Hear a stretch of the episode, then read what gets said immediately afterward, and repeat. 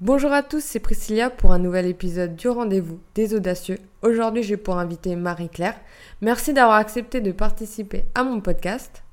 Donc, vous êtes présidente euh, de l'association 60 000 rebonds Grand Est. Oui. Et euh, en fait, vous accompagnez des entrepreneurs en post-liquidation à rebondir dans un nouveau projet professionnel. C'est ça? C'est tout à fait ça. Et oui. Oui. C'est tout à fait ça, effectivement. 60 000 rebonds a vocation à accompagner les entrepreneurs euh, après la liquidation judiciaire de leur entreprise euh, jusqu'à leur rebond, euh, c'est-à-dire un nouveau projet professionnel qui leur convienne. Et en fait, je trouvais ça vraiment intéressant parce que ça a quand même une résonance avec mon podcast qui traite quand même un peu de l'échec. Donc moi, je voudrais savoir comment vous êtes rentré dans cette association. Alors, ben, je suis rentrée dans cette association parce que je fais un métier euh, exigeant qui s'appelle le coaching. Euh, et quand on est coach, on a un devoir par rapport à soi, par rapport à ses clients, c'est d'être euh, supervisé. Et mon superviseur était, et est toujours d'ailleurs, coach référent du Grand Est. Et un jour, à l'occasion de, de, nos échanges, elle m'a proposé de venir rejoindre l'association euh, comme coach référente avec elle. Ce que j'ai fait. Euh, et ce qui m'a euh, ce qui m'a fait découvrir à la fois les missions parce que nous avons celle dont on vient de parler mais on a aussi une deuxième mission qui est celle de faire évoluer enfin de contribuer à l'évolution du changement de regard sur l'échec dans la société j'ai trouvé que l'émission était, était passionnante. J'ai trouvé que l'équipe était, euh, était inspirante. Euh, et j'ai trouvé que les entrepreneurs en rebond que nous accompagnons, euh, c'était à chaque fois une chance de les rencontrer. C'est des gens qui sont tellement ils, se pensent, euh, et ils sont peut-être vulnérables parce que l'épreuve les a rendus vulnérables, mais ils sont pleins de ressources euh, qui sont mobilisables et, et, c'est ça qui m'a fait m'engager comme coach référente tout d'abord. Mhm. Et euh, c'est quel type de profils qui sont pris? Alors, on va. C'est une très bonne question parce qu'effectivement, 60 000 rebonds, on essaie de on est très attaché à nos valeurs, on est très attaché à, à, les vivre au quotidien. Euh, ce qui fait que nous avons, euh, parmi les valeurs de, 60 000 rebonds, il y, a, euh, il y a le professionnalisme, la bienveillance, la solidarité qui sont là. Et le professionnalisme fait qu'on a professionnalisé l'accompagnement. Et les gens qui viennent, qui viennent chez 60 000 rebonds euh, sont des entrepreneurs, donc après la liquidation judiciaire, euh, ils vont euh, être accueillis par un comité d'agrément. Ce comité d'agrément, il va être composé de la permanente de l'association, du coach référent et du parrain référent. Que je vous développerai tout à l'heure, ce sont les chevilles ouvrières de, mhm. de l'accompagnement. Et ce comité d'agrément va bien évidemment vérifier deux choses essentielles. La première, c'est euh, nous allons, grâce à notre réseau, euh, identifier euh, le côté, si vous voulez, éthique de la liquidation judiciaire. Parce qu'on sait que la liquidation judiciaire peut être un artifice dans une, une procédure frauduleuse mhm. de, de, cession de son activité. Donc nous veillons à ce que la personne ne soit pas dans ce cas de figure-là. Et puis la deuxième chose à laquelle nous allons être attachés, c'est d'observer la capacité de rebondir de la personne. Pourquoi? Parce que euh, cette, cette, épreuve, cette expérience euh, douloureuse et très stigmatisante en France, euh, fait que parfois certains d'entre eux ou certaines d'entre elles sont dans une très très grande fragilité psychologique et 60 000 rebonds n'a pas les capacités à accompagner. À ce moment-là, ce que nous faisons, c'est que nous, les, nous différons leur accompagnement en leur proposant d'aller consulter leur médecin, par exemple, pour en parler d'abord avec le médecin. Euh, et le médecin joue un rôle essentiel à cet endroit-là parce qu'il peut euh, prescrire une thérapie, peut expliquer euh, aux dirigeants, euh, à l'ancien dirigeant, euh, la nécessité pour lui d'aller consulter un psychologue clinicien ou, un psychiatre pour déjà travailler sur et se réparer, hein, guérir de sa, de sa dépression lorsqu'il s'agit d'une dépression réactionnelle, par exemple. et ça, nous y sommes très très attachés. Et une fois que cet agrément est, est acquis, eh bien, l'aventure 60 000 rebonds commence. Oui, parce qu'en fait, on ne le dit pas, mais l'échec pour avancer, etc., en fait, c'est dur l'échec. C'est, c'est pas confortable et euh, je souhaite à personne d'avoir un échec parce que on est facilement proche du burn-out, en fait. C'est euh, possible, en fait. y... enfin, hum, j'ai compris ça, mhm. que l'échec, on n'a pas besoin de l'avoir pour forcément réussir. Tu auras des moments douloureux. Je souhaite à personne l'échec parce que on peut tomber bas. Ça déjà se fait mal à l'ego. Et en plus de ça, on n'a pas envie de, de subir ça. Alors, ça, c'est, ça, ça interroge mm. notre croyance, nos, nos, nos, notre relation avec l'échec. Mm. Euh, et c'est vrai que nous sommes dans une société euh, judéo-chrétienne où euh, la notion d'échec, on a à la désacraliser. les anglo-saxons, ils sont parvenus mm. plus vite que nous. Euh, pour plein de raisons, mais euh, il me semble essentiel effectivement d'envisager l'échec comme une source d'apprenance. Alors oui, oui, oui, c'est douloureux. Ça peut être douloureux, ça peut l'être moins aussi. Euh, chacun vit l'expérience avec une caisse de résonance qui lui est personnelle. Ce qu'on sait, c'est que le regard des autres, la relation que vous avez avec vous-même et avec les autres, peut être euh, impacté sévèrement par euh, cette liquidation judiciaire. Et surtout, euh, un immense sentiment de culpabilité peut à ce moment-là vous assaillir. en, tant que coach référente, avant d'être présidente, j'ai eu l'occasion de, coacher des entrepreneurs en rebond. Et je me souviens toujours avec beaucoup d'émotion, le premier rendez-vous avec un entrepreneur en rebond, euh, dont le sentiment de culpabilité est très vite exprimé. Culpabilité vis-à-vis de ses salariés, euh, culpabilité vis-à-vis de sa famille, mmh. euh, culpabilité à l'endroit des fournisseurs, des, prestataires, des partenaires, de l'écosystème en quelque sorte. Hein. À la fois de la culpabilité et puis parfois aussi une posture de victime. Euh, victime de quelque chose d'extérieur à lui-même, euh, refusant presque de prendre sa part de responsabilité dans l'échec.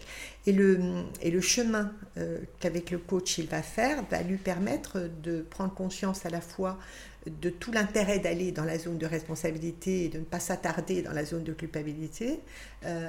Et, à ce moment-là, si vous voulez, on commence la reconstruction. Mais il est, il est vrai qu'à cet endroit-là, ils, sont, ils, sont, ils sont touchants et, c'est vrai que le, regard de notre société sur, euh, sur cette population-là est, est, très stigmatisante. Mm. De, des personnes qui ferment vraiment leur, leur, euh, leur société, hein, qui liquident. Tout à fait. On ne s'occupe que de ces gens-là. Oui, c'est ça. Hein, on ne s'occupe mm, mm, qu'après la liquidation judiciaire. On a ouvert à partir du, moment où il y a eu ce confinement, la, pandémie du, Covid et, le confinement, euh, il a été proposé euh, à tout dirigeant encore en activité de bénéficier de trois séances de coaching gratuites euh, chez 60 000 rebonds au niveau national et 320 coachs euh, des coachs de 60 000 rebonds se sont mobilisés mhm. pour, euh, et dans la région, euh, les coachs se sont mobilisés aussi autour de cela, et pour, pour offrir trois séances de coaching gratuits à des entrepreneurs qui étaient encore en activité. Mais notre activité, elle est orientée exclusivement mhm. sur celui dont l'entreprise a été liquidée par mhm. le tribunal. Ça, c'est fait, c'est, on, arrive, on intervient après.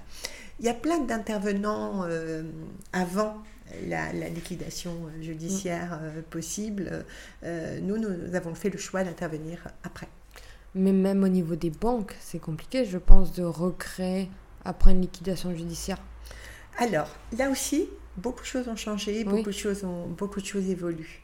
Euh, je pense euh, notamment à un rendez-vous que j'ai eu il y a une quinzaine de jours avec euh, le, directeur régional de la Banque de, France du Grand Est, qui nous a reçus avec son adjoint et qui nous ont merveilleusement accueillis, qui nous ont expliqué effectivement ce que proposait. Et on sent que le regard des banques vis-à-vis de ses clients qui ont vécu l'expérience de la liquidation judiciaire a considérablement changé. Mmh. Euh, dans la loi Pacte, 60 000 rebonds a, été euh, fort de propositions dans la loi Pacte et, nous avons obtenu que deux de nos propositions soient retenues euh, par Bercy et notamment celle de, du, fait qu'il y ait un droit d'oubli, en quelque sorte, sur le casier bancaire mmh. de, de l'entrepreneur en rebond pour qu'il puisse euh, se relancer dans l'entrepreneuriat euh, sans artifice, sans, bidouillage, et, pouvoir le faire, avoir les, coups des franches et le soutien des banques. Et en cela, euh, je trouve que les, banques ont considérablement changé leur façon d'aborder l'entrepreneuriat. C'est peut-être aussi lié au fait que depuis quelques années, euh, avec le statut d'auto-entrepreneur, de micro-entrepreneur, de micro-entreprise. Enfin, euh, il ne vous a pas échappé que la France est devenue une France entreprenante. Mm. Oui, c'est ce qu'ils essayent de, de, nous pousser à faire, en fait, de, de nous lancer. Mais c'est important parce que tout mm-hmm. ce qu'on a là aujourd'hui, c'est grâce à oser, oser, se donner l'autorisation d'oser, d'expérimenter. Que ce soit notre ordinateur, notre téléphone, notre chaise, etc., ça a été fait par des gens qui ont se sont lancés en fait, qui ont osé euh, voilà, euh, expérimenter, aller face à des banquiers, avoir des refus, etc. Qu'est-ce que vous faites pour eux? Enfin, c'est quoi Comment on les accompagne, etc. Mhm. Alors, dès que dès qu'un entrepreneur en, rebond euh, intègre l'association après le passage au comité d'agrément, on lui choisit un coach. Mm. On lui choisit un coach et parfois même tout de suite un parrain qui est déjà un peu prédéfini. Euh, en tout cas, c'est le coach qui intervient dans le cadre de sept séances euh, qui lui sont offertes euh, gratuitement, parce qu'il n'y a aucune contrepartie financière, tout est, tout est bénévole. Et pendant lesquelles, je vous disais tout à l'heure, l'entrepreneur en rebond va avoir un regard professionnel bienveillant, sans jugement de valeur, qui va pouvoir euh, lui faire travailler sur son sentiment de culpabilité et, s'en dépouiller mhm. pour aller dans sa zone de responsabilité, là où sont les réponses, au sens étymologique du mot responsabilité, avoir la réponse. Euh, et puis peut-être aussi envisager déjà le futur. faire le deuil, bien évidemment, de l'expérience passée. Donc c'est aussi accepter ce moment riche en émotions. Et là aussi, euh, ils ne sont pas égaux parce que la relation qu'un dirigeant peut avoir avec euh, les émotions, elle est très différente euh, en fonction de, de votre culture, de votre éducation et de ce que vous avez compris de, cette, de, cet espace un peu étrange qui s'appelle les émotions. donc une fois que ça est fait, ça c'est l'accompagnement individuel si vous voulez, il va avoir un parrain.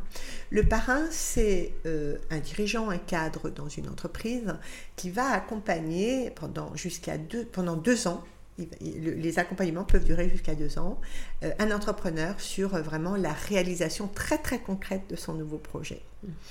Euh, quand on parle de projet, quand on parle de rebond, chez 60 000 rebonds, il n'y a de notre part aucun prosélytisme. C'est-à-dire qu'on va accompagner l'entrepreneur qui veut retourner au salariat parce que son rebond, il ne l'envisage que dans le salariat ou alors euh, on l'accompagne jusqu'à la création ou la reprise d'une nouvelle entreprise. Euh, le parrainage, euh, c'est donc le, parrain est celui qui va accompagner. comment se déroule un accompagnement chez 60 000 rebonds Alors, un accompagnement chez 60 000 rebonds va se composer de deux parties différentes, une partie individuelle et une partie collective. Euh, je vais vous parler d'abord de la partie accompagnement individuel. La partie accompagnement individuel, elle démarre tout de suite après le, comité d'agrément où euh, l'entrepreneur en rebond va aller rencontrer un coach. Euh, ce coach va l'accompagner pendant sept séances qui sont sans contrepartie financière, puisque je vous rappelle que 60 000 rebonds tout est fait par des bénévoles et de façon gratuite. Euh, donc le coach va accompagner la personne euh, sur le chemin du deuil parce que l'expérience qu'elle vient de faire euh, va l'amener à avoir à faire le deuil de certaines choses, donc le, coach va veiller à cela, à sortir de sa culpabilité. Je vous en parlais tout à l'heure, hein, de ce sentiment de culpabilité à l'endroit de la famille, des fournisseurs, des salariés, et puis les emmener sur le terrain plutôt de la responsabilité, donc échapper aussi à leur statut de victime de quelque chose, mais plutôt être responsable de ce qui leur est arrivé et, et de trouver dans cet espace les réponses, donc être source d'apprenance hein, à cet endroit-là. Et puis, euh, une fois que ce, coaching, enfin, euh, parallèlement au coaching, très vite, euh, un parrain va lui être attribué. Alors, ce parrain, on, va veiller à ce qu'il soit dans la, en capacité d'accompagner le projet qui va émerger pendant le coaching de rebond. Alors, il y a plusieurs euh, niveaux de rebond parce qu'il y a euh, euh, le, rebond immédiat, c'est-à-dire la personne qui n'envisage plus du tout, ou s'est même peut-être engagé dans sa famille à ne plus jamais repartir. le virus de l'entrepreneuriat mmh.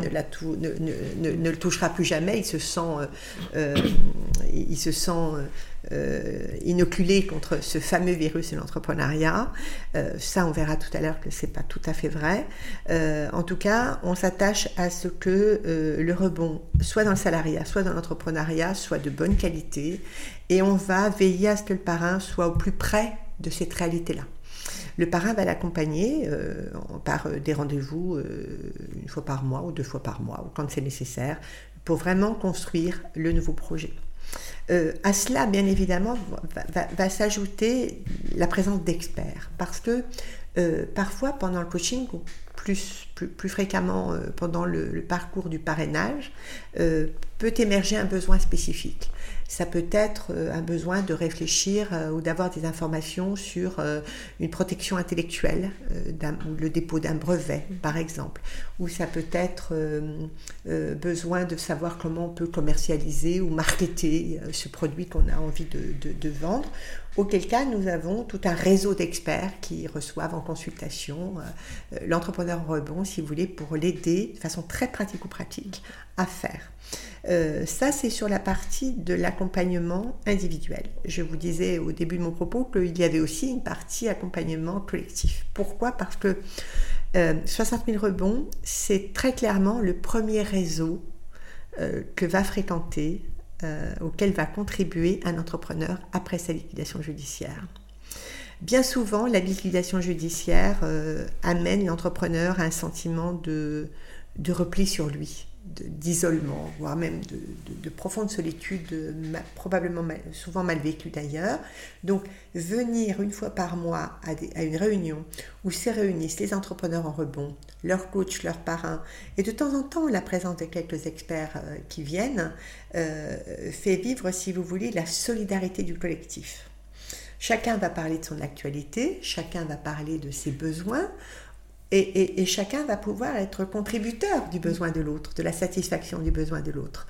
Et de cette façon-là, il renoue un petit peu avec euh, être contributeur de quelque chose. Euh, il se sent utile aux autres. Et c'est de cette façon-là que se vit la solidarité chez 60 000 rebonds, aussi dans cet espace-là. Euh, cet accompagnement collectif, donc c'est ce qu'on appelle les copiles, donc c'est une fois par mois, qui sont euh, suivis d'un, ce qu'on appelle dans notre jargon un groupe de développement, c'est-à-dire qu'on a identifié, parrains et coachs ont identifié que l'entrepreneur avait un besoin spécifique et on anime. Il y a un coach qui va animer un atelier d'intelligence collective euh, autour d'un entrepreneur et de son besoin avec une dizaine de personnes qui vont euh, se mobiliser à son profit à cet endroit-là. Dans le Grand Est, euh, j'ai souhaité euh, expérimenter deux, formes d'accompagnement collectif euh, que nous avons décidé d'ailleurs de pérenniser. avant le COPIL, les entrepreneurs en rebond ont, un moment de partage de groupes de parole. C'est-à-dire qu'ils sont seuls avec une psychologue euh, clinicienne euh, formée à l'écoute euh, et au groupe de parole, où ils vont pouvoir, si vous voulez, entre eux, échanger sur leur état émotionnel, là où ils en sont, et vont pouvoir mettre des mots sur leurs mots, comme on dit, mhm. euh, avec une professionnelle. Et puis ensuite, il y a un deuxième temps qui est un temps euh, où euh, des praticiens du bien-être viennent leur partager avec eux des outils de la gestion de stress. Alors c'est la sophrologie, la méditation. On a la chance d'avoir des, praticiens de, bien-être euh, très professionnels et très impliqués. Euh, et là, cet atelier-là, il est ouvert aussi aux bénévoles, mhm. euh, permettant à ces communautés de sens et de valeurs de, vivre quelque chose ensemble. et comme vous le savez, la gestion du stress, savoir gérer son stress, c'est bon pour tous, pour chacun d'entre nous. Mais euh, je, je voulais justement parler du, du fait de se regrouper ensemble quand on subit un gros échec, parce que pour moi, la liquidation, c'est euh, difficile est entrepreneur. Hein. c'est vraiment un, coup de massue, je trouve. Hmm. Ça fait du bien, je pense, d'être ensemble et de voir qu'on est justement pas seul dans un pays où on ne parle pas des échecs. Et je pense que ça permet de relativiser certains. C'est très juste ce que vous dites, d'autant euh, que pendant ce groupe et pendant, à la fois pendant le groupe de parole, mais aussi pendant le, ce qu'on appelle le COPIL, donc ce rendez-vous partagé par tous les entrepreneurs et leurs, euh, les bénévoles autour. Euh, il, est à noter que les, chemins, l'avancée sur le chemin du rebond est différent.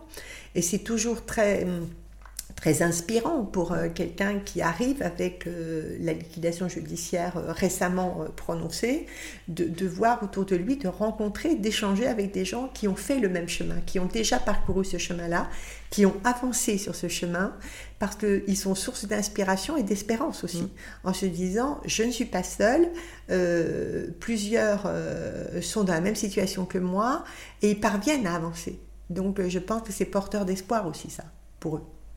Oui, ça permet de se dire euh, je peux y arriver. Est-ce que c'est plutôt des profils. Euh, enfin, comme on a dit, c'est soit il faut une thérapie, ça va pas, c'est vraiment le burn-out Ou est-ce que c'est déjà des personnes un peu résilientes qui viennent chez vous?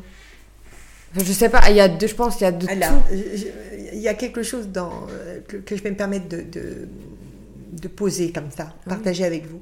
la notion de burn-out. La notion de burn-out, euh, c'est une notion, euh, vous savez, le, verbatim, dans, notre société, on est consommateur de verbatim. Mm. Euh, et il y a tout à coup des mots comme ça qui viennent remplacer d'autres mots.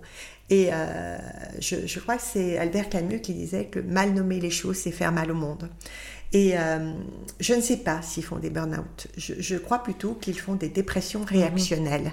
Ils, ils sont en réaction par rapport à quelque chose. Le burn-out, je le vois davantage dans une euh, question de, de, la relation que vous pouvez avoir avec votre travail. Euh, c'est plutôt et vous investir, vous investir, vous impliquer. Donc les entrepreneurs en rebond que nous avons, je vous disais tout à l'heure, le comité d'agrément va repérer leur capacité à rebondir. Euh, parce qu'il est vrai euh, que dans le rebond, euh, il y a la notion de résilience. Mm. Et la notion de résilience, c'est faire face à l'épreuve et c'est savoir faire avec aussi. et c'est ce qui peut-être manque un peu aux plus fragiles d'entre eux et qu'on a, dont on diffère l'accueil. Dont on diffère l'accueil. Mais après, moi, le burn-out, moi, je vois le burn-out comme vraiment quand on est on n'arrive plus à se sociabiliser quand même on doit aller à l'hôpital parce qu'on peut plus se nourrir etc mm. ouais mais je pense que c'est plutôt un profil des, des gens qui ont un travail un haut travail et qui ont qui voient plus le sens de ce qu'ils font je pense le burn-out est plus j'ai l'impression que c'est plus vécu par des salariés qui sont projetés à des gros salaires et qui se disent mais qu'est-ce que je fais là en fait? Alors, le, le, le burn-out, on le, trouve, on le trouve aussi beaucoup chez les soignants. Ah oui, mais ça, c'est encore plus extrême, c'est normal. voilà, hein. il a beaucoup de soignants hein, qui ont les médecins. D'ailleurs, l'étymologie du mot vient, de, vient du burn-out des soignants en milieu psychiatrique. Hein. C'est vous dire que ah bah ça correspond à une réalité psychique bien, bien, bien identifiée dans un tableau. Euh, nous, s'ils si, étaient en burn-out, ils ne viendraient pas jusqu'à nous et on ne pourrait pas les accueillir. Euh, s'ils sont en dépression réactionnelle, on va différer euh, l'accueil et on va les orienter euh, vers euh, leur médecin traitant ou, euh, s'ils ont besoin, on, va leur, leur conseiller peut-être de, de, se rapprocher d'associations de, différentes de la nôtre, dont c'est l'objet, hein, en mm, quelque mm, mm. Sorte. nous, nous allons travailler qu'avec celui et, celle qui a des, est en capacité de mobiliser ses ressources. En tout cas, est en capacité d'identifier très vite ses ressources et de les mobiliser. Et qui a la petite flamme en lui, en fait. Euh, pour euh, oui je sais pas comment dire ça mais c'est la vision que j'ai c'est on voit quand même en lui on se dit bon il est il a vécu euh, quelque chose de dur mais il a quand même envie d'avancer je me dis il a un plat flamme mais un peu enfin j'aime bien la métaphore vous mettez un peu l'essence sur la personne pour qu'elle en tout cas, si vous voulez, ce qui est important, c'est que on soit très conscient de nos limites à nous accompagnants pour ne pas mettre en danger les entrepreneurs en rebond. C'est-à-dire que on est, nous sommes très vigilants sur euh, ce qu'on sait faire, peut faire, et la frontière avec ce que nous ne savons pas faire et ne pouvons pas faire. Ce qui est très important dans tout, toutes les choses, euh, même quand on est entrepreneur, ce qu'on fait et ce qu'on ne fait pas, c'est important de les, la les frontière est, assez claire. Oui, c'est euh, dans tout en fait, faut les, faut bien les écrire. C'est important. Et hum, on a parlé des des, euh, pas, des parrains. Oui. Les parrains, c'est des entrepreneurs, c'est ça? Pardon C'est des entrepreneurs Alors, ce sont des entrepreneurs, mais ça peut être aussi des cadres dans des entreprises hein, euh, qui, ont, euh, qui ont envie de, de s'investir. Certaines, certains de nos partenaires ont bien compris que 60 000 rebonds était un champ euh, d'expérimentation de la RSE, cette mmh. fameuse responsabilité sociale, sociétale et environnementale de l'entreprise dans l'écosystème. Euh, et euh, du mécénat compétences mmh. peut venir à ce moment-là, les, des, cadres peuvent devenir des parrains. C'est un espace dans lequel les cadres d'ailleurs trouvent beaucoup de sens mmh. à ce qu'ils font, parce que ça fait sens. Oui, je pense que quand le salariat, c'est très très bien, je ne cracherai jamais dessus, mais beaucoup de personnes se demandent aujourd'hui euh, s'il y a du sens dans leur métier de cadre, même s'ils sont voilà, bien payés, même s'ils ont des hauts statuts, etc. Et euh, ça doit aussi les, les, aider de sortir un peu euh, de, ce, de, trouver du sens dans, dans, une mission à côté de la leur, dans laquelle ils peuvent absolument faire appel à leurs compétences, à leurs appétences puisque c'est ce dont tu as besoin, entrepreneur en rebond. Et justement, si quelqu'un veut devenir euh, parrain, qu'il a envie de donner du sens à sa vie, qu'il se rend compte que ça serait super cool, euh, mhm. voilà, d'aider des gens, comment on devient, comment on peut devenir parrain en fait chez Alors, comment on devient parrain? Bah, Je vais vous dire, on devient parrain, on, on devient parrain, pardon, euh, comme on devient bénévole chez 60 000 rebonds. Je vous disais tout à l'heure que nos valeurs, c'est bienveillance, euh, engagement, solidarité et professionnalisme. Donc euh, nous avons en quelque sorte professionnalisé le bénévolat. C'est-à-dire que là aussi, il y a un comité d'agrément. Euh, venir chez 60 000 rebonds et proposer, proposer son aide, proposer ses compétences, ses appétences, c'est accepter d'être reçu par un comité d'agrément qui va essayer de repérer à la fois si, vos compétences sont suffisamment solides, mm. parce que nous avons en face un public euh, euh, fragilisé, vulnérable. Euh, c'est pourquoi d'ailleurs nous n'accueillons pas de jeunes coachs.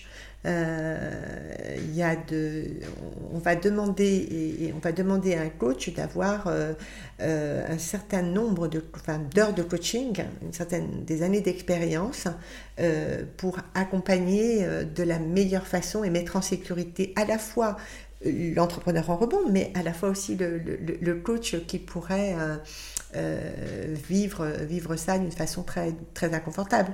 Et, et, nous veillons à cela. Donc, euh, il suffit de, de téléphoner à l'association, de, d'accepter de, venir à, à, la rencontre donc, et présenter ce qu'on sait faire euh, à ce comité d'agrément. Et à ce moment-là, l'aventure de 60 000 rebonds commence. D'accord. Pour les bénévoles aussi. Parce que il y a toute une partie, on n'est pas forcément entrepreneur en liquidation et peut-être qu'on est entrepreneur qui a envie euh, d'aider des entrepreneurs. Donc d'où la question. Oui, oui, mais je, je, comprends tout à fait que vous vous posiez cette question parce qu'elle est, elle est au centre, si vous voulez, de, de, de, de, la façon dont 60 euh, 000 rebonds a envisagé l'accompagnement. Euh, vous savez, l'enfer est pavé de bonnes intentions toujours. Donc, euh, on ne veut pas. Nos, entrepreneurs en rebond viennent de vivre un enfer. On n'a pas envie de leur faire vivre un deuxième enfer avec un accompagnement qui ne fonctionne pas. Donc, euh, on, est, enfin, on apporte beaucoup de soins euh, et on sait ensuite qu'on peut faire confiance dans l'engagement, le, niveau d'implication. Les, mm. les, coachs sont supervisés, euh, les parrains sont formés. Euh, ils sont donc tout le monde est, après le comité d'agrément, si vous voulez, vient le temps de la supervision pour les coachs et puis euh, de la formation des parrains. le parrain référent dans le Grand Est, Marc Dupeux, organise deux sessions par an de, formation des parrains, parce que je pense qu'effectivement, on peut avoir euh, euh, des compétences extraordinaires, des appétences fabuleuses, mais peut-être ne pas pouvoir être maladroit dans sa relation avec l'entrepreneur en rebond. Donc, on, propose une formation qui est très, très apprenante et, et, qui fonctionne très très bien d'ailleurs. Oui, parce que je pense que des fois, dans nos mots, même si on a beaucoup d'expérience, ben, on parle avec nos limites, nos croyances et on peut faire beaucoup de mal en fait sans s'en rendre compte. Il y a, y a, des gens, ils pensent que pour motiver les gens, eh ben, il faut les casser. Donc j'avoue que si on tombe sur quelqu'un qui euh, est dans sa propre croyance et qui comprend pas que la personne en face n'a pas besoin de ça pour avancer. C'est très juste ce que vous dites parce qu'en fait, euh, euh, en, tant, en, tant, que coach, par exemple, dans ma pratique du, coaching, il y a un moment donné où on va confronter le, notre client euh, on va, en clair, on va lui tendre un miroir euh, dans lequel il ne se verra pas comme le plus beau euh, des hôtes de la forêt, par exemple. Eh bien, c'est vrai que ça demande des précautions. Ça demande des précautions. ça demande aussi une autorisation à le faire. Et, c'est vrai que c'est quelque chose qu'on apprend dans notre métier de, coach très tôt. En revanche, euh, vous êtes, euh, vous êtes dirigeant dans une entreprise, euh, vous n'avez pas nécessairement, et vous êtes légitime à ne pas savoir ça. Mm, mm. Alors, nous avons, face à cette légitimité à ne pas savoir des bénévoles, nous avons, nous, le devoir de les former à cela. Parce que, par exemple, je, fais du coach, je, me, je me fais coacher et des fois, j'ai l'impression que ça manque de neutralité. Complètement. Des fois, j'ai pas l'impression que c'est un miroir, j'ai l'impression que ça manque de neutralité. Genre, on, fait ça parce que on aime ça et ça nous galvanise de faire. Par exemple, moi, j'aime faire plein de choses, je m'ennuie vite. En fait, c'est juste ma personnalité, je pense pas que ça soit des limites. Et je sais à quel moment euh, je fais quelque chose, mais qui me nourrit et voilà, etc. Et en fait, on me disait non, tu devrais pas faire autant de choses. Et en fait, j'ai je me disais, mais pourquoi? Est-ce que c'est ta vision à toi? Est-ce que c'est ton fonctionnement? Où il y a beaucoup de coachs aussi qui font l'erreur de se dire, je me vois à travers toi, mais avant que je sois coach. Et ça, je, trouve ça moyen. Je trouve ça, là, là-bas, il y a trop là de... Non, en fait, tu prends, enfin, le coaching, enfin, je pense que le coaching est biaisé quand on n'arrive plus à mettre cette barrière neutre. Alors, il y, a, il, y a, il y a, plusieurs choses dans ce que vous dites. Mm. si, si, on parle du métier de coach, euh, entre mais on va ouvrir une parenthèse sur le coaching. Vous avez, oui, c'est intéressant, mais je, je, pense que dans ce que vous, dans ce que j'entends, mm. euh, il y a plusieurs choses. Il y a le fait que le, le coach peut effectivement, euh, à un moment donné, euh, entendre quelque chose qui va résonner chez lui parce que il a une expérience similaire. Mm-hmm eh ben, il a le devoir, euh, un devoir d'honnêteté intellectuelle de le dire. Donc, euh, il se mettrait en danger et il mettrait en danger à la fois son client et la relation avec le client s'il ne le nommait pas. Mhm. Hein, nommer les choses en disant, ben, moi, quand j'entends ça, euh, voilà ce que ça me fait. Hein, parce que j'ai vécu là, quelque chose de similaire. Euh, bon, si vous voulez, c'est par, euh, c'est par respect pour, et, prendre soin de la relation, c'est aussi savoir euh, dire ce que ça fait chez soi. Mhm. Bon, ça c'est la première chose. La deuxième chose, le, le, coach ne peut pas fonctionner par injonction. en revanche, interroger quelqu'un sur sa soif euh, d'entreprendre plein de choses euh, peut être utile si d'abord l'objectif du coaching euh, est là, est à cet endroit-là. Et à ce moment-là, ça peut être la question en quoi est-ce que c'est important pour toi d'entreprendre autant de choses, d'accord? Mm-hmm. Plutôt que de dire pourquoi, on demande simplement à savoir en quoi c'est important pour la personne. Et dans cette phrase-là, il n'y a ni jugement de valeur, il y a simplement mm-hmm. une invitation pour votre client de s'interroger sur les valeurs qu'il cherche à satisfaire à travers cette abondance d'activités et de regarder effectivement, encore une fois, si c'est en lien avec l'objectif et les critères de réussite que le client du coaching à poser au départ du contrat et de l'accompagnement du coaching, euh, à ce moment-là, bah, il va pouvoir euh, le faire avancer. Hein. Euh, c'est la relation entre l'anorexique et la boulimie. Mhm. À un moment donné, on va, on va aller interroger, non pas pourquoi les choses, mais en quoi est-ce que c'est important avant de les déconstruire et pour reconstruire autre chose. Mais c'est toujours en lien avec l'objectif que vous avez fixé. Et je pense que c'est très important que le, le coaché, quand le, quand le coaché euh, euh, reçoit, entend une question, une interrogation, une proposition, euh, avec une émotion, c'est très important qu'il fasse confiance en son coach, en sa capacité à entendre mm. et à dire ben, Moi, quand tu me dis ça, ça me fait un peu peur, euh, parce que j'ai l'impression qu'il n'y a pas la neutralité nécessaire entre nous. Et je vous encourage vraiment à ce moment-là à en parler, parce que vous pouvez nommer quelque chose. Oui. D'intéressant dans le travail. En fait, je me pose plein de questions moi, sur le coaching et de mon personnel. Et, et là, dans ma période euh, de réflexion, c'est je me dis que parfois ça manque cruellement de neutralité. Qu'est-ce que vous appelez la neutralité? Voilà, que les questions sont très tournées vers. Euh, enfin, euh, le, que le, le, discours est très tourné vers euh, ce que pense la personne. Et elle pense des fois avec ses croyances à elle. C'est ça que. Oui, oui, alors des fois je remets un peu. en, je remets un peu en question. Il peut y avoir des débordements, mais ce qu'il peut y avoir aussi, c'est que hum, le, le coaché vient euh, avec un système de défense, ah comme il vient en thérapie. Et il peut à ce moment-là, si vous voulez, refuser les questions euh, parce qu'elles sont dérangeantes. C'est la, meilleure façon de se défendre d'une question, de se défendre et de, de ne pas avancer d'ailleurs sur son sujet, euh, c'est de ne pas prendre la question et c'est d'y voir quelque chose et qu'on juge. Vous voyez, c'est aussi euh, peut-être euh, aussi un point de vigilance pour le coacher.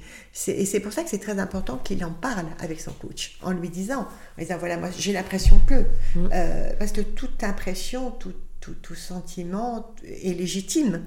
et à ce moment-là, on, on, prend soin de la relation. et c'est à ces conditions-là que le coaching peut fonctionner. qui peut même se dérouler. S'il si, il ne pourra jamais fonctionner, il devrait même s'interrompre s'il n'y a pas la confiance. Hein.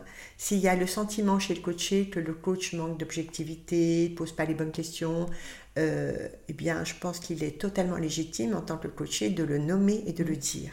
En disant, voilà, je, depuis quelques séances, euh, je m'y retrouve plus. Je, je, voilà ce que je ressens. Mmh. Euh, et puis nommer à ce moment-là euh, les besoins. J'ai besoin de me sentir avancé. Alors, ça peut aussi être une merveilleuse occasion de reformuler les objectifs du coaching. Parce que parfois, il y a, s'invite des résistances et des réticences mmh. au changement. Et donc, vous avez fait plus de coaching euh, maintenant, je pense, chez 60 000 rebonds. Vous faites que des coachings alors ça, c'est mon métier. C'est mon métier que, c'est mon métier que, voilà. Quand je, quand, euh, quand je suis rentrée chez 60 000 rebonds, je suis rentrée en tant que coach référente. Mais être coach référente, c'est aussi euh, faire du coaching. Hein. Ça mmh. n'est pas que s'occuper de la communauté des coachs, c'est aussi euh, faire du coaching. c'est d'ailleurs, c'est d'ailleurs à cet endroit-là que j'ai trouvé le sens de ma contribution à 60 000 mmh.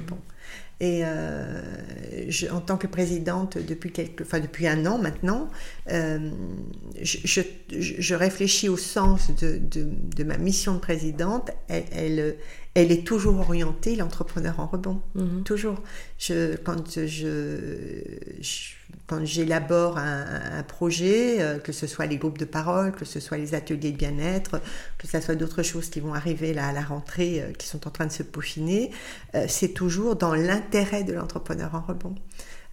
j'ai la grande chance d'avoir une équipe extraordinaire de gens qui sont investis, impliqués, qui sont tous de très grands professionnels et, qui, euh, qui contribue vraiment à, un accompagnement de qualité. Et c'est quoi justement votre mission de présidente?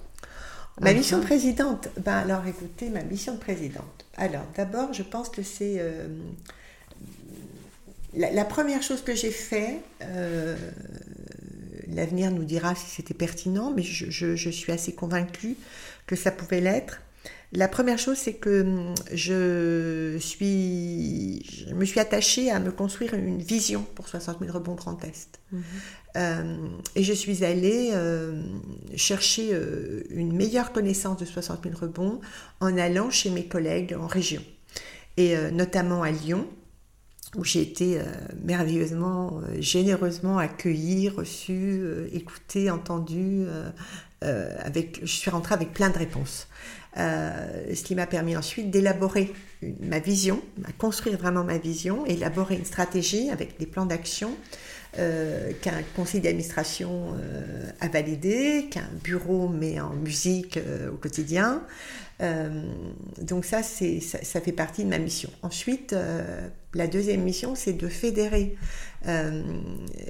tout bénévole de l'association autour d'un projet. et ça, je me suis attachée, par exemple, à ce que le conseil d'administration euh, passent, je les ai beaucoup amusés par exemple en leur disant, euh, euh, bien souvent dans les conseils d'administration, on envisage les, choses comme des prérogatives, eh bien on va passer de la culture de la prérogative à la culture de la contribution. Et c'est vrai que je, les, je, les, sollicite. Je les sollicite à nous ouvrir leur réseau, par exemple. Euh, et, ils le font avec beaucoup de générosité et, beaucoup d'intelligence, de pertinence aussi. Euh, et euh, donc c'est ça, c'est aussi en tant que présidente, c'est aussi aller représenter l'association devant les pouvoirs publics, devant des, partenaires anciens ou, futurs, parce qu'on espère, on espère construire des, partenaires. Et, c'est vrai que moi je me suis attachée dès le début de, mon mandat à, tisser des liens de qualité dans l'écosystème avec tous les acteurs autour de, l'entrepreneur en rebond. Parce que je pense que c'est très très important. La, France est riche d'actions de, bénévoles euh, éminemment bien structurées, structurantes et efficaces. Donc euh, je suis allée retisser des liens dans l'écosystème, euh, des liens de qualité pour, pour, créer, pour créer une vraie dynamique qui nous soit commune. et ça, voilà, j'y suis très très attachée. Et puis j'ai la chance de, de, de manager une permanente euh, Annick euh, Sickler, qui est, euh, bah, qui est une femme extraordinaire, qui a, qui a beaucoup d'expérience de la vie associative, qui a une connaissance de l'écosystème alsacien extraordinaire. et ça, c'est aussi une grande chance d'avoir à, à, à, manager et à animer, animer les équipes et à se donner l'autorisation de, de créer et d'expérimenter ce qui, ce qui peut ce qui peut apporter du, un plus dans les accompagnements. Et euh, ben, j'ai la grande chance d'avoir euh, la confiance totale de notre président euh, qui me laisse faire, qui m'encourage à expérimenter, qui m'aide. financer. 60 000 rebonds Grand Est, on est on est arrivé à une autonomie financière, mais qui est encore fragile. donc le soutien du national et la solidarité de, mes, de mes autres collègues en région, elle nous est précieuse. Mm. Elle nous est précieuse. Et ça, voilà, c'est tout ça un peu mes, mes, missions de mes missions de présidente bénévole d'une association comme 60 000 rebonds Grand Est. Les, dans le Grand Est, il n'y a qu'à Strasbourg une antenne Alors, nous avons le siège est à, le, siège est à Strasbourg euh, depuis 2015, mais euh, euh, je, nous sommes convaincus, enfin ça c'est une croyance de 60 000 rebonds, mhm. c'est plus qu'une croyance, c'est une conviction, euh, et parce qu'on l'a, on l'a hélas expérimenté, éprouvé, il est un devoir de 60 000 rebonds de pouvoir avoir un maillage territorial fort et de développer ce maillage territorial. Pourquoi? Parce que la fragilité financière dans laquelle les entrepreneurs en rebond sont, sont plongés après la liquidation judiciaire de leur entreprise, parce que je vous rappelle qu'ils n'ont plus de revenus et souvent ils ont des dettes, ils ont des dettes personnelles et ils ont une, épée de Damoclès au-dessus de la tête qui est euh, combien la banque euh, va facturer. Enfin, donc c'est compliqué et ça peut durer pendant quelques années, ça, enfin quelques mois en tout cas. D'ailleurs, j'ai une anecdote par rapport à, la banque, je me permets. Euh, j'ai fait un podcast avec Rémi Despopia qui disait que le meilleur conseil qu'on lui a donné, c'est que quand tu as 10 000 euros, quand tu dois 10 000 euros à la banque, tu peux avoir peur, mais quand la banque euh, te prête 100 000, 200 000, tu peux dormir sur tes deux oreilles. Je sais pas si c'est vrai ou pas, mais voilà. chacun dort sur ses deux oreilles comme, il le peut, comme il le veut. Je ne je vais pas répondre à cela. Mais je pense que si vous voulez, euh, ce, qui est, ce, qui est, important, c'est que ils, euh, ils, ont, euh, ils, se trouvent dans une très grande fragilité financière et on a pu voir que pour certains, se déplacer à Strasbourg pour aller euh, au Copil, par exemple, une mhm. fois par mois, ben, c'est une dépense mhm. qui peut être inenvisageable pour eux. D'où la nécessité d'ouvrir des antennes sur le territoire. Donc, euh, grâce à des, à des équipes euh, de bénévoles, de professionnels bénévoles, à la fois à Nancy et à la fois euh, à, à Mulhouse, sont en train de se lancer des antennes. Et, ça, je, je, je, suis pleine de gratitude à, tous ces gens qui, qui ont répondu euh, présents et prêts à s'engager euh, sous le toussard de 60 000 rebonds Grand Est euh, pour pouvoir offrir justement dans leur, dans leur, sur leur territoire quelque chose de cette nature-là. Et puis, et puis ben, on est bien conscient qu'on ne peut pas ouvrir des antennes partout, donc on est tout à fait conscient de rester très perfectible sur ce sujet-là. Mais il y a des projets qui, qui, qui, mûrissent un peu et, on verra bien. Il y a combien d'antennes en France? Pardon? Vous avez combien d'antennes en France? Alors, euh, on, a, euh, on est présent dans 32 villes. Donc, c'est-à-dire qu'il y a environ 32 antennes. Mmh. Euh, il y a 18 permanents et on a 8 régions. Euh, c'est, euh, si vous voulez quelques chiffres aussi, c'est 1000 bénévoles mhm. qui accompagnent 720 entrepreneurs. Euh, le, le, Covid aura été un, un moment de grande visibilité pour 60 000 rebonds. Donc on est à la fois conscient qu'il nous faut nous préparer pour accueillir euh, euh, à la fin de l'année euh, les conséquences de mm. la pandémie sur le champ économique, à savoir les tribunaux vont prononcer des liquidations judiciaires. Donc ça suppose que nous allons avoir un, flux d'entrepreneurs en rebond à accueillir. Et le, pour pouvoir le faire, le corollaire, c'est d'avoir des bénévoles. Et c'est vrai que pendant le, pendant le Covid, euh, très nombreux sont les, les, les, gens qui sont venus, euh, euh, d'une façon ou d'une autre, se sont manifestés en exprimant leur envie de venir contribuer à 60 000 rebonds, sur le Grand Est en tout cas. et nous avons pu faire des recrutements. Mhm. Et ça, c'est très très important. C'est très très important. Pour pouvoir être prêt pour la fin de l'année et le début de l'année prochaine qui seront probablement très difficiles. Vous estimez qu'il y, va y avoir euh, plus de monde qui va venir, donc est-ce que vous ouvrez plus de, de places en accompagnement? Oui, bah, c'est ce qu'on fait en ouvrant les antennes. ouvrir une antenne, c'est-à-dire que c'est euh, ouvrir une antenne, c'est avoir un petit groupe de bénévoles qui vont euh, parler de 60 000 rebonds, mobiliser des gens. C'est avoir à ce moment-là, si vous voulez, un groupe de, de coachs, de, de parrains, d'experts, et qui vont être prêts à accueillir euh, des entrepreneurs en rebond. Mais même à Strasbourg, je veux dire, je pense qu'il y a un quota de personnes que vous suivez par an par rapport à. Alors, on n'a pas de, on n'a pas de quota. Vous pas de quota on n'a pas de quota. On pas, euh, on a, on peut que faire ce. Non, de personnes. on n'a on pas de quota parce que pour l'instant, 60 000 rebonds Grand Est euh, n'avaient pas de, une très grande visibilité. Mhm. Donc on était un peu une petite association un peu confidentielle et on avait une, 5-6 accompagnements. Euh, là, on a gagné en visibilité, probablement d'ailleurs parce parce qu'on a tissé des liens nouveaux avec l'écosystème et on a tissé notamment des liens avec une association formidable qui s'appelle APESA, euh, qui est née d'un constat euh, qu'ont fait les magistrats et les greffiers au dans les tribunaux, à voir l'état de, détresse psychique dans laquelle était plongé un entrepreneur après la liquidation judiciaire et ils ont créé une veille psychologique euh, active euh, immédiate en, moins de deux heures l'entrepreneur euh, qui, a donc vécu la liquidation judiciaire est immédiatement contacté par un psychologue. Et ce, lien-là, ce, lien qu'on a fait avec eux,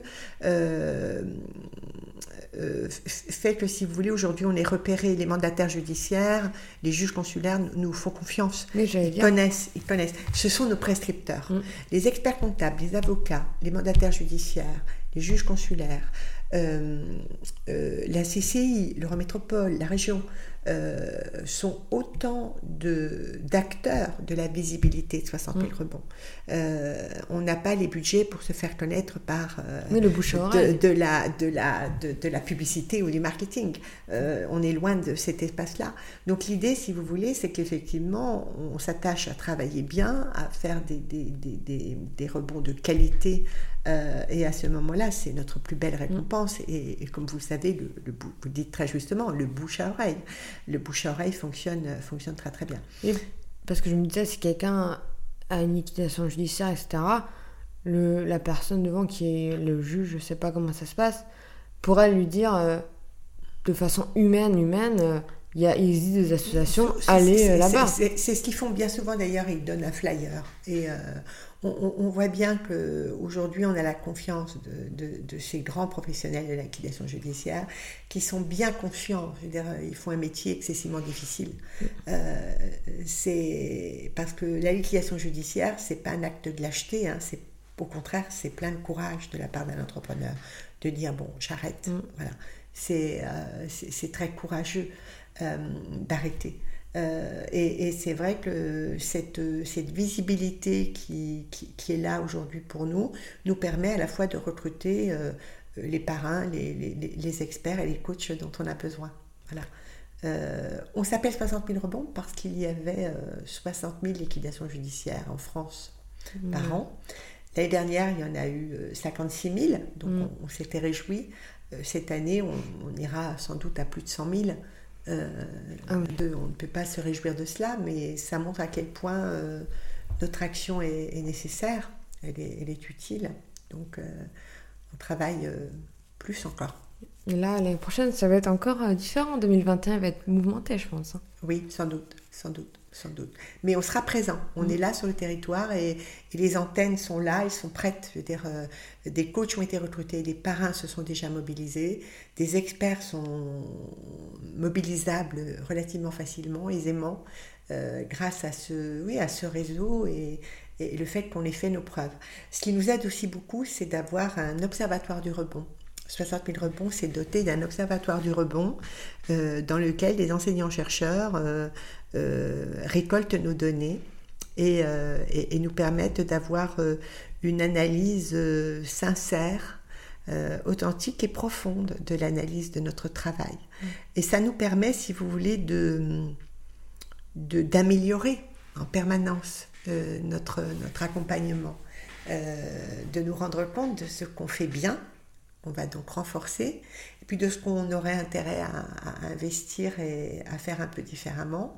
Euh, l'observatoire nous a, fait euh, une... Moi, j'ai demandé à, au responsable de l'observatoire de, de, partager avec euh, le conseil d'administration et le bureau 60 000 rebonds Grand Est les résultats d'une première enquête pour qu'on puisse investir immédiatement nos axes de progrès. Et tout ça est enfin, c'est une grande chance que le national nous offre des, des outils de, cette qualité-là. Mm. Et euh, pour finir euh, ce podcast, j'aimerais savoir qu'est-ce qu'on pourrait conseiller soit à une personne qui est dans un échec et qui n'arrive pas vraiment à avoir encore la résilience ou de quelqu'un qui, qui va se dire je vais liquider. Quel conseil on pourrait donner à, à ce... Soit l'un, soit l'autre, enfin. Alors, moi, je pense que quand on, quand on traverse un, échec, euh, pour en avoir à mon actif un certain nombre, euh, je, pense que la, la, première chose à, à faire, c'est de, de, reconnaître qu'on peut avoir besoin d'aide, euh, que c'est OK. De d'être vulnérable et d'avoir euh, d'être d'être aidé par d'autres que soi, d'être d'être aidé à cheminer sur le, chemin de cette prise de conscience que euh, il s'est passé quelque chose qui n'est pas de l'ordre de la faute morale. C'est pour ça d'ailleurs que vous avez pu observer que nous ne prononçons pas le mot faillite. Le mot faillite a été euh, le mot le plus utilisé en France pour euh, rendre compte d'une d'une vérité qui s'appelle la liquidation judiciaire. Dans le mot faillite, il y a la notion de faute. Il a mhm. failli, il a, il a fauté en quelque sorte.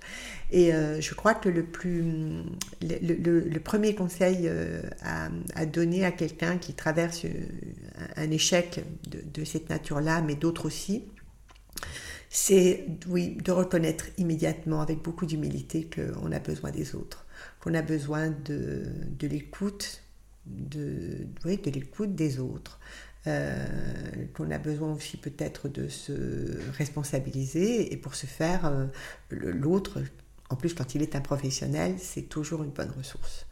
Euh, parce que hum, on a les ressources en soi, simplement on n'est on plus tout à fait en capacité de, de les voir de les mobiliser. Et oui, c'est cette humilité-là, de se mhm. dire, ok, j'ai besoin de l'autre pour m'en sortir.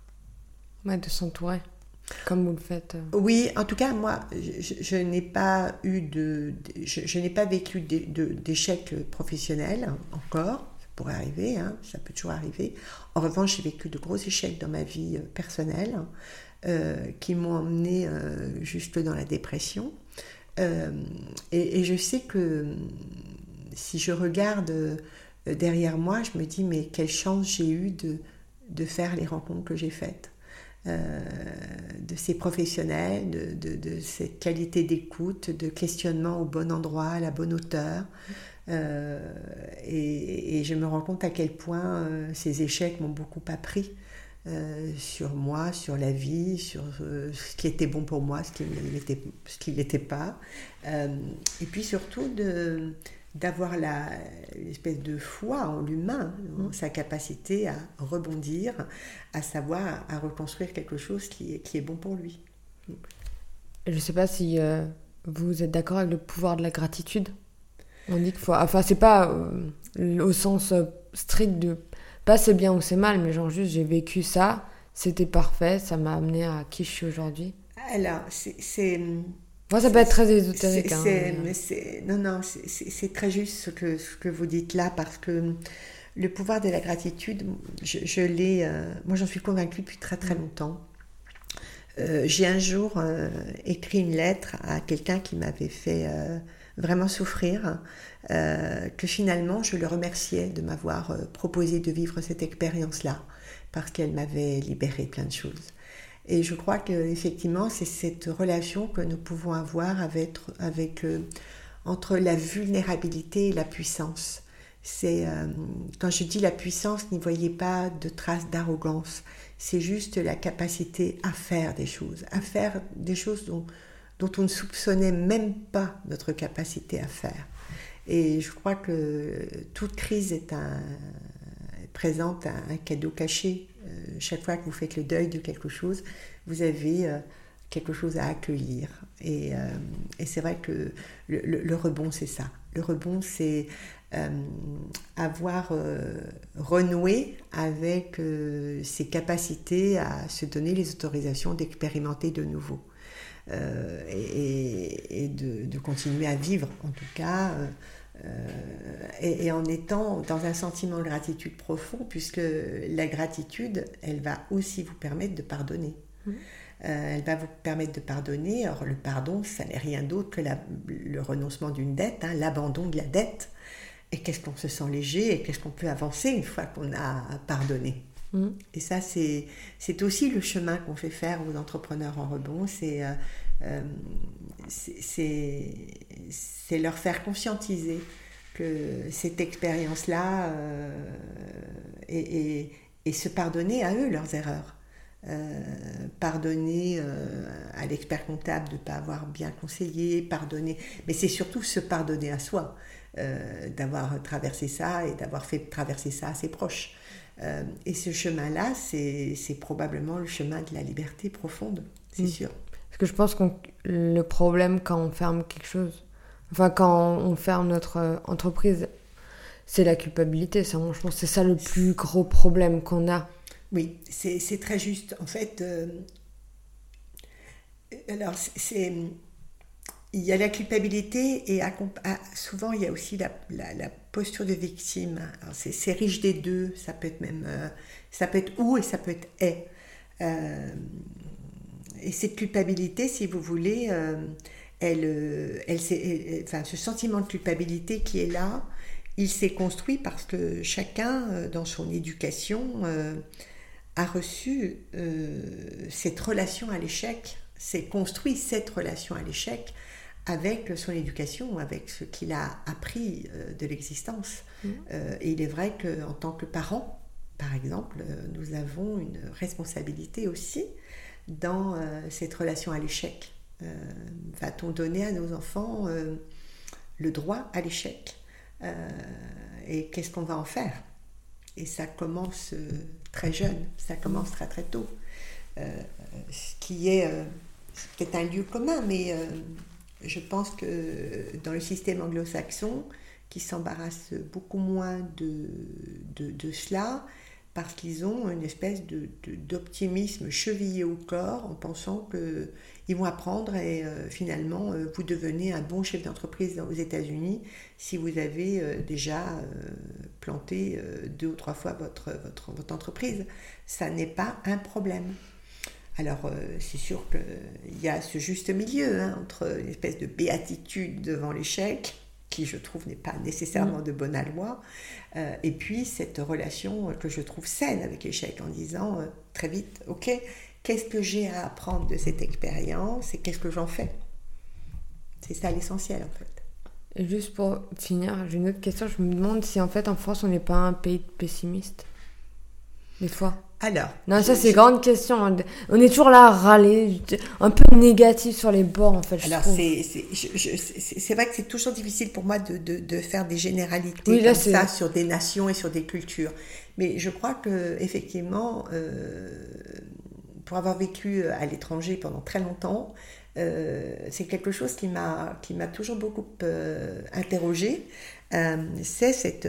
cette euh, cette tendance euh, que nous avons à, comment dirais-je, à, ne, à, ne, à, nous plaindre beaucoup et à voir le verre à moitié vide. Euh, il est vrai que ce degré d'exigence peut-être nous a amené à faire des avancées extraordinaires. Le modèle social français s'est probablement construit parce qu'il y a eu des frustrés qui l'ont dit, qui ont exprimé leur frustration. Maintenant, c'est vrai que ça peut aussi porter préjudice. Cette, euh, et je crois qu'on est... Euh, l'optimisme, c'est quelque chose qui se choisit. Euh, vous pouvez être de nature optimiste, mais pouvez, vous pouvez aussi choisir de le devenir. Mmh. Parce que être optimiste, ça n'est rien d'autre que de croire en une solution au problème dans lequel vous êtes. Alors que le pessimiste, lui, va s'attacher à ne pas voir de solution au problème. Il va euh, parfois même jusqu'à se complaindre dans le problème, se complaire dans le mmh. problème. Euh, et euh, c'est vrai que le plus joli cadeau qu'on puisse faire à quelqu'un, c'est de lui permettre d'accéder à ce libre choix qu'est l'optimisme. c'est clair. J'avais lu une phrase assez sympa sur l'argent. Il, il y, a beaucoup de personnes qui disent j'ai pas les moyens. Et il y a d'autres personnes qui disent je vais trouver le moyen de m'acheter ça. Et en fait, je trouve qu'en France, on se dit pas assez je vais trouver le moyen. Mais après, je sais, c'est peut-être une peut-être, enfin, j'espère que ça va changer, mais euh, c'est comme ça en fait qu'on nous nomme français râleur, pas content, il y a toujours un truc qui va pas. Alors peut-être qu'on est trop élitiste, peut-être qu'on a ce sentiment de vouloir quand même un peu, on a un peu beaucoup d'ego, je trouve, au niveau de, des autres nations. Des fois, on manque d'être un, mais c'est peut-être ça qui nous fait, voilà, dans les choses négatives, eh ben, ça nous apporte quand même, euh, voilà, comme nous sommes notre système euh, français, euh, enfin, par rapport à peut-être. Il y a, il, y a du, il y a du bon et du mauvais, et même dans le mauvais, il y a, il y a du bon qui nous tire.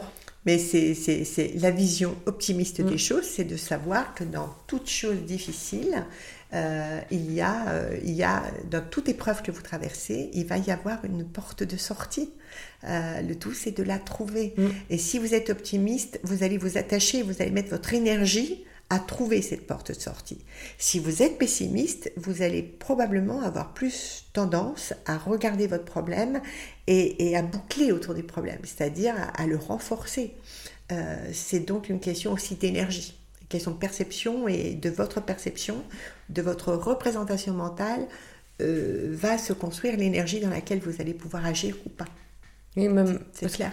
Ça, je dis, ouais, on est trop, on est trop râleur, mais peut-être que on est râleur, mais grâce à ça, ben, on a, enfin voilà, c'est une vision optimiste de même les points négatifs qu'on a, quoi. Hum, Je pense que le, le- des philosophes disaient que la vérité était dans le juste milieu. Je crois que la vérité est dans le juste milieu. Mm. Mais je crois qu'on n'a rien à gagner en s'attardant à rester des pessimistes.